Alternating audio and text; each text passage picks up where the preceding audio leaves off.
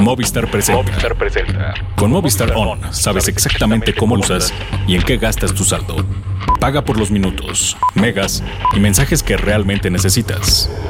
Puedes escoger un paquete prediseñado y si quieres cambiarlo, puedes hacerlo conservando tu saldo. ¿Quieres saber más? Ingresa a movistaron.com. Movistar On, la telefonía que tanto querías. Escuchas. Escuchas un podcast de Dixo. Escuchas a León Krause, Epicentro, por Dixo, la productora de podcast más importante en habla hispana.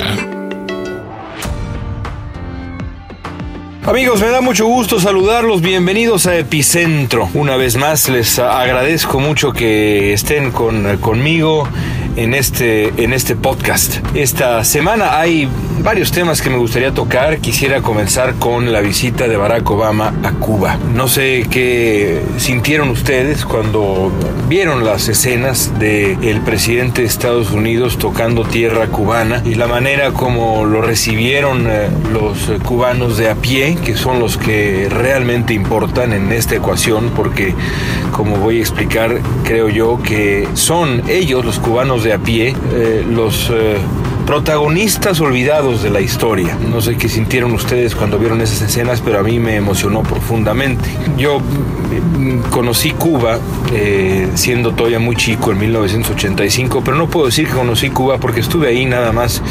algunas horas, pero me quedó suficientemente claro el tipo de país del que se trataba y, desde entonces pues me volví un, un lector voraz de literatura sobre la isla y cultivé amistades con periodistas a los que admiro mucho, como Joanis Sánchez, como Yusnavi Pérez, como varios más. Eh, y, en uh, los últimos tiempos he tenido el privilegio de,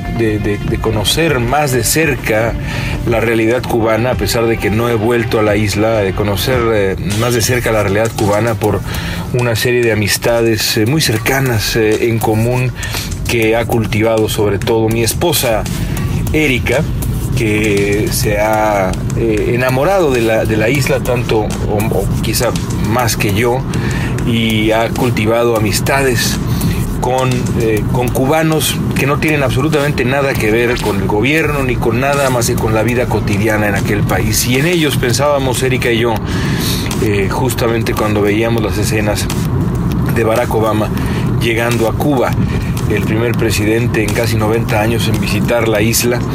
eh, y en hacerlo además de esa manera, la llegada del Air Force One al, pequeño aeropuerto de Cuba, al pequeño aeropuerto de La Habana, pues, eh, eh, y las fotografías que después se dieron a conocer de Obama arrodillado frente a una ventanilla junto a su equipo para observar cada centímetro de la tierra cubana que le esperaba eh, y después ese primer paseo de Obama con sus hijas y su esposa bajo la lluvia en la vieja Habana, ver a Barack Obama eh, enseñándole a sus hijas eh, los distintos sitios y contándoles la historia, luego la manera como, como salieron a comer a, lo que se conoce como un paladar, un restaurante privado, de nuevo la manera como lo, vitoreaban los, los cubanos. Y luego también, por supuesto, ya en, temas eh, eminentemente políticos, la manera como Obama manejó esa, mm, esa conferencia de prensa inédita para Raúl Castro, en donde el presidente de Cuba tuvo que eh, aguantar una pregunta de un periodista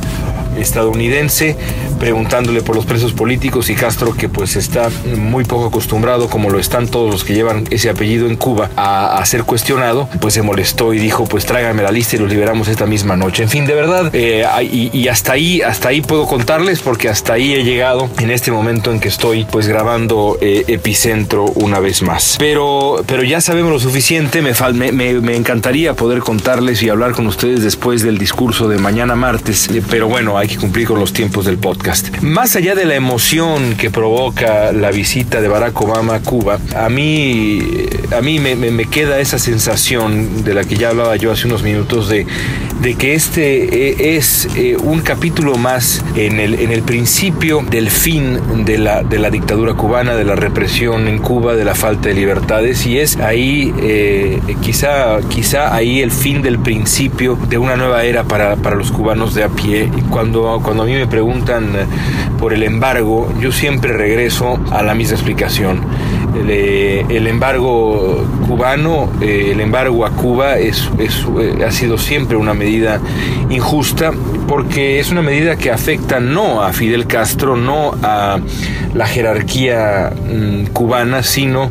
eh, afecta sobre todo a la gente, a los cubanos de a pie. Y, sobre todo después de la caída de la Unión Soviética, a pesar de que luego entró el gobierno venezolano de Hugo Chávez a, ayudar al, régimen cubano durante muchos años, la situación ha sido muy grave en Cuba. Eh, se conoce muy poco, por ejemplo, la, desnutrición de los cubanos, la escasez de productos elementales, productos que nosotros damos por sentado,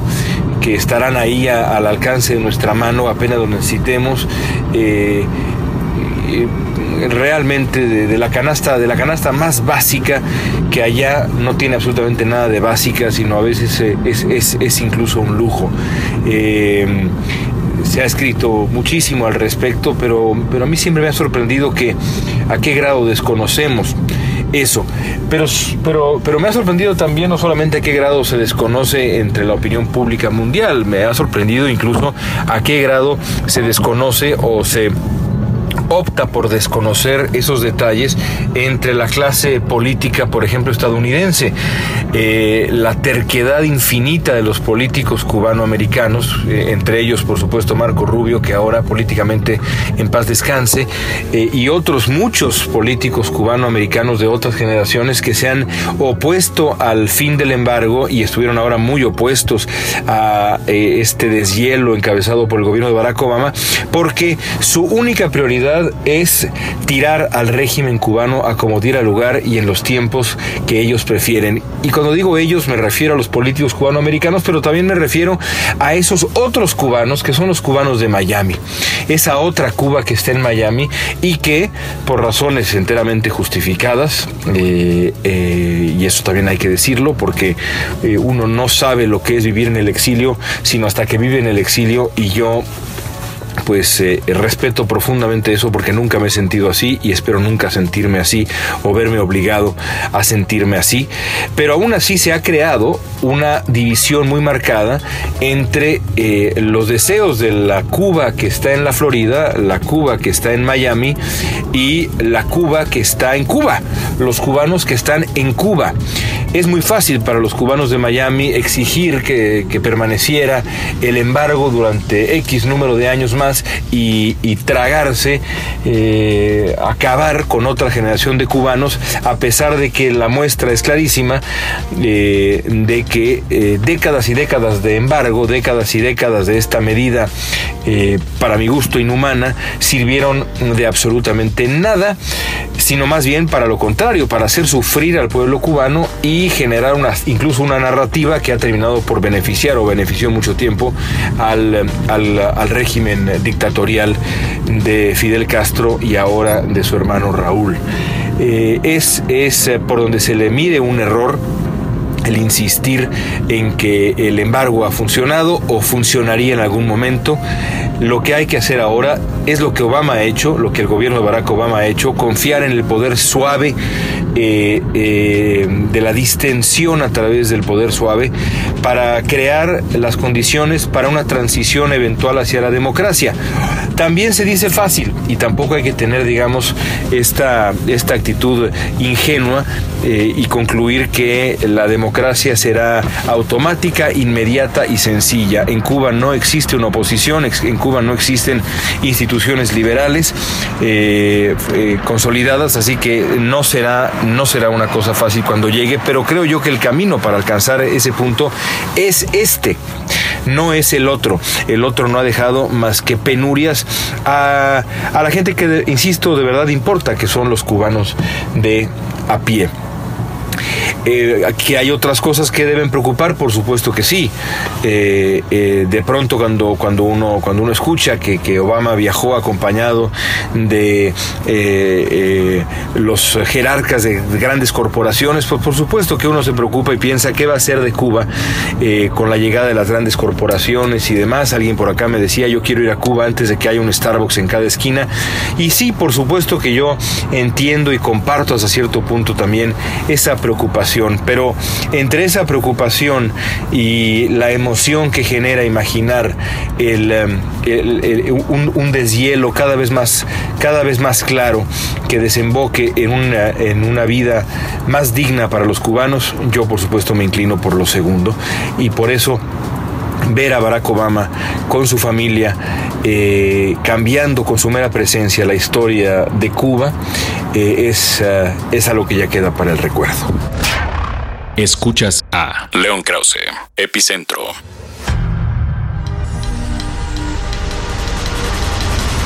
La decisión de esperarme algunas horas para enviar los audios al equipo de producción de Epicentro me ha dado la oportunidad, una oportunidad que pues francamente no quisiera tener, pero que ahora tengo de comentar con ustedes los eh, terribles ataques allá en Bruselas, esta última oleada, la oleada más reciente de ataques del Estado Islámico contra objetivos europeos, objetivos en Occidente. Eh, siempre que veo estas imágenes de las cámaras de seguridad, los eh, videos que graban los eh, testigos en sus teléfonos inteligentes y, demás. Me acuerdo de lo que me dijera mi amigo, eh, el gran periodista español mexicano, más mexicano que español ya desde hace un buen tiempo, Antonio Navalón, sobre el 11 de septiembre. Me decía Navalón, es el, el momento en el que todo el mundo tuvo miedo al mismo tiempo. Y siempre me acuerdo de esa frase porque pues eso es lo que uno irremediablemente siente cuando observa esas imágenes. El terrorismo está, después de todo, pensado para lograr exactamente eso, para afectar el correr de los días, para modificar eh, la, vida cotidiana de, la gente, no solamente en los países en donde eh, se realiza el acto terrorista, sino en países afines, porque siempre queda la sensación, evidentemente, de que eh, lo que ocurre allá podría ocurrir aquí. Y el Estado Islámico ha acercado esa posibilidad mucho más que Al Qaeda, porque Al Qaeda, pues sí, tuvo eh, digamos, ese ataque brutal e inédito, incomparable que es el 11 de septiembre del 2001, pero después lo cierto es que en, los años posteriores pues consiguió, consiguió poco. Eso no quiere decir que no haya hecho nada, por supuesto que, que, hubo ataques subsecuentes muy graves, pero el Estado Islámico ha traído eh, otro, otro otro matiz a esta, a esta dinámica. Eh, eh, hay algo particularmente impredecible en los ataques terroristas encabezados por el Estado Islámico en varias partes de Europa y hay una sensación, yo no sé si ustedes la comparten, eh, de, que, de que en efecto podría ocurrir en cualquier lugar y en cualquier momento, también tomando en cuenta, por ejemplo, figuras como estos terroristas que se radicalizan ellos mismos, lo que llaman acá los eh, self-radicalized terrorists, así les llaman acá en Estados Unidos, los autorradicalizados, como los eh, la pareja de locos que mató a 14 personas acá en San Bernardino hace algunos meses en el sur de California. Hay algo distinto en esta era, ah, hay algo en el aire que, que inquieta particularmente. También eh, eh, algo que inquieta particularmente es la respuesta que se ha visto en Europa en las últimas horas y también en Estados Unidos, porque es, terrible, es eh, muy lamentable darse cuenta que la retórica aislacionista va ganando espacio en no solamente Europa, sino otros países, por supuesto en Estados Unidos. El Partido Republicano ya es rehén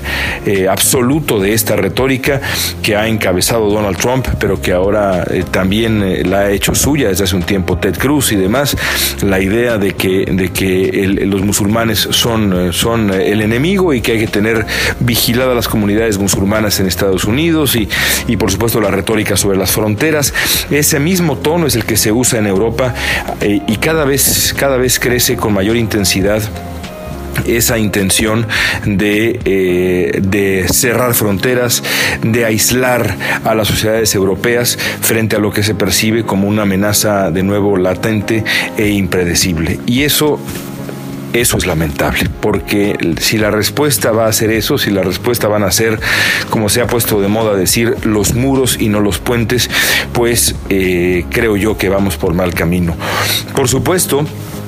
que el proceso de asimilación eh, eh, ha sido muy complicado y hay quien dice que, que, es no solamente muy complicado, sino prácticamente imposible. Yo no soy de los que cree eso, creo que, que eh, parte del gran reto del siglo XXI y quizá incluso del siguiente será encontrar la manera de asimilar, no nada más, y no me refiero nada más a los usos y costumbres de la religión musulmana, que eso es otra cosa, aunque yo siempre he tenido una reacción bastante visceral frente a la retórica multiculturalista,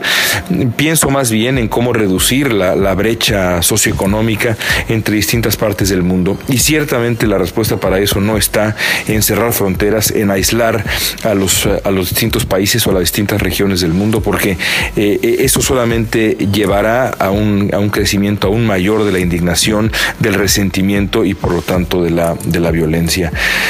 Así que bueno, ahí están algunas uh, reflexiones. Eh, por último, quizá decir que, que me parece a mí absurdo que se haya dicho también en las últimas horas que Barack Obama debió abandonar Cuba, debió hacer maletas y regresar a Estados Unidos cuanto antes, eh, no viajar a Argentina como tiene pensado viajar, sino regresar a Estados Unidos cuanto antes porque sucedió el ataque en Bruselas. Decía Barack Obama, eso es exactamente lo que quieren los terroristas y no lo voy a hacer. Yo no sé qué crean ustedes, pero yo estoy de acuerdo con el presidente de Estados Unidos. Creo que precisamente la respuesta que no hay que tener es... Eh, eh, es eh, reaccionar con, con, ese, con ese terror ante el terror, eh, cancelar la, la, la, vida cotidiana, el fluir de los días, precisamente porque los terroristas así lo quieren. Siempre me acuerdo Siempre me acuerdo eh, la, historia de cómo los israelíes respondían ah, durante la segunda intifada a los ataques terroristas eh, que cobraron la vida de tanta gente en los cafés, en eh, las tiendas de la esquina, etcétera. de manera famosa, los israelíes tenían el mandato casi de y de inmediato reinstalar, limpiar, limpiar el café, limpiar la zona, reparar, reinstalar y recomenzar la vida eh, normal lo antes posible. Y ahí, casi 24 horas después de que había explotado una, un, eh, eh, una bomba o que había de pronto detonado alguien un chaleco suicida con explosivos y había cobrado la vida de, de X número de personas o en un camión, la ruta estaba reinstalada, la ruta había comenzado de nuevo, los camiones seguían esa misma ruta que apenas horas antes había sufrido ataques terroristas o el café en cuestión, el restaurante en cuestión estaba de nuevo en pie y, eh, y, la vida cotidiana seguía. Creo que esa es la manera de, de, responder a los terroristas, así como se hizo en París, que si mal no recuerdo uno de los, de los gritos de batalla de los parisinos fue regresemos a los, a los bistró, regresemos a las braceries, regresemos a, a, la, a la vida normal, porque esa es la manera de responder. Al terror no se le responde con... Uh, con terror. Al terror no se le responde con miedo, al terror se le responde con vida. Quizá es una frase demasiado sencilla, pero eso es lo que creo. En fin, amigos, gracias por acompañarnos en este epicentro que creo que creo fue breve pero sustancioso. Gracias de nuevo y ahí, eh, por supuesto, les, les encargo que si tienen algún comentario o lo que fuera, me escriban por Twitter a arroba León Krause. Antes tenía yo guion bajo, pero ahora ya no. Arroba León Krause. Ahí espero sus comentarios. Gracias. Tengan una buena semana. Dixo presentó a León Krause. Epicentro.